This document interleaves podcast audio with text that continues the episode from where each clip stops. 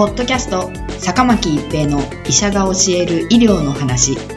この番組は大学病院の内科医であり医学博士である坂巻が疾患や予防医療といった医療に関してお話しする番組ですそれでは今回の番組をお楽しみください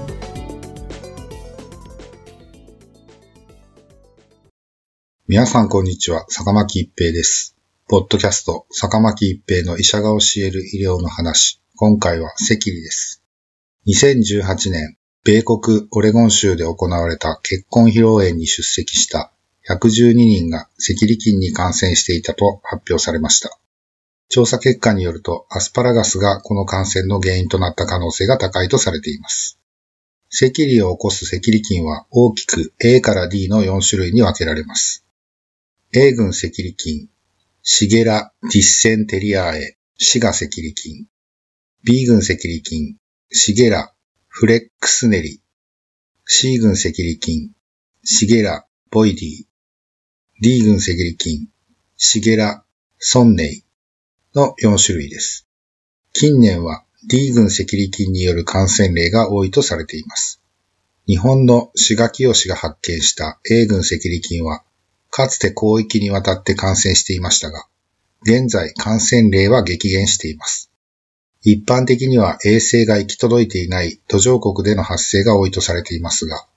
B、D 群に関しては先進国でも感染の報告があります。今回のオレゴンでの赤痢は B 群赤痢菌でした。潜伏期間は1から5日程度で症状は発熱で始まり、腹痛、下痢が続きます。一般的に A 群赤痢菌、死が赤痢菌によるものは症状が重く、40度近い高熱、激しい腹痛、脳粘血便が見られることが多いとされています。赤痢という名称はこの出血性の激しい下痢に由来しています。下痢の典型例では便成分はほとんどなく、脳、粘液、血液がそのまま出ているような状態となります。一部の患者さんでは、溶血性尿毒症症候群、HUS、肺血症、中毒性巨大血腸症などの重篤な合併症を併発し、死亡することもあり、一般的には成人よりも乳幼児、小児、高齢者で重症化しやすいとされています。A 群以外の B、C、D 群によるものは重症例が少なく、軽い下痢、難便や微熱のみで経過することが多く、血便や合併症を見ることはほとんどなく、1週間程度で回復します。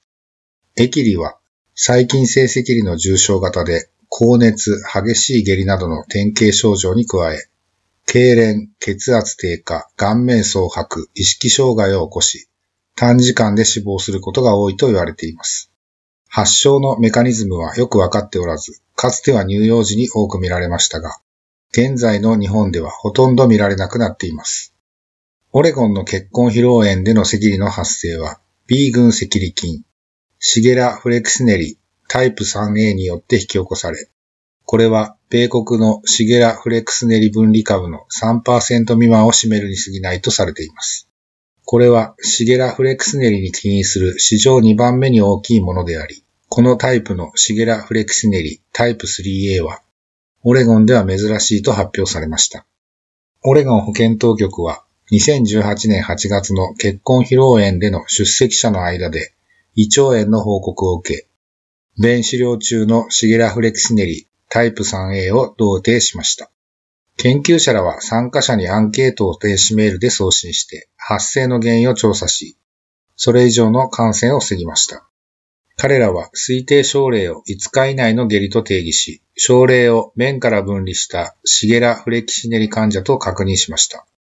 シダシアは軍保健局によって検査され、会場はオレゴン農業省によって検査されました。合計263人が結婚披露宴に出席し、75%が調査に回答しました。患者は2から93歳で55%が女性でした。263人中112人のケースが報告され、発症は55.7%でした。発症情報のある95人の患者さんのうち、97%が結婚式の12から72時間後に病気を報告していました。さらに92歳の女性を含む57人の患者さんが医療施設に紹介され、10人が入院しました。死亡例や追加の症例は報告されていません。病気になった人々の96%がアスパラガスを食べていました。これは特定の危険性を示す臨床検査、または環境衛生の証拠がないにもかかわらず、汚染されたアスパラガスが発生の原因であるという非常に強力な疫学的証拠となりました。ポッドキャスト、坂巻一平の医者が教える医療の話、今回は赤痢でした。ありがとうございました。ポッドキャスト、坂巻一平の医者が教える医療の話、今回の番組はいかがでしたか？次回の番組もお楽しみに。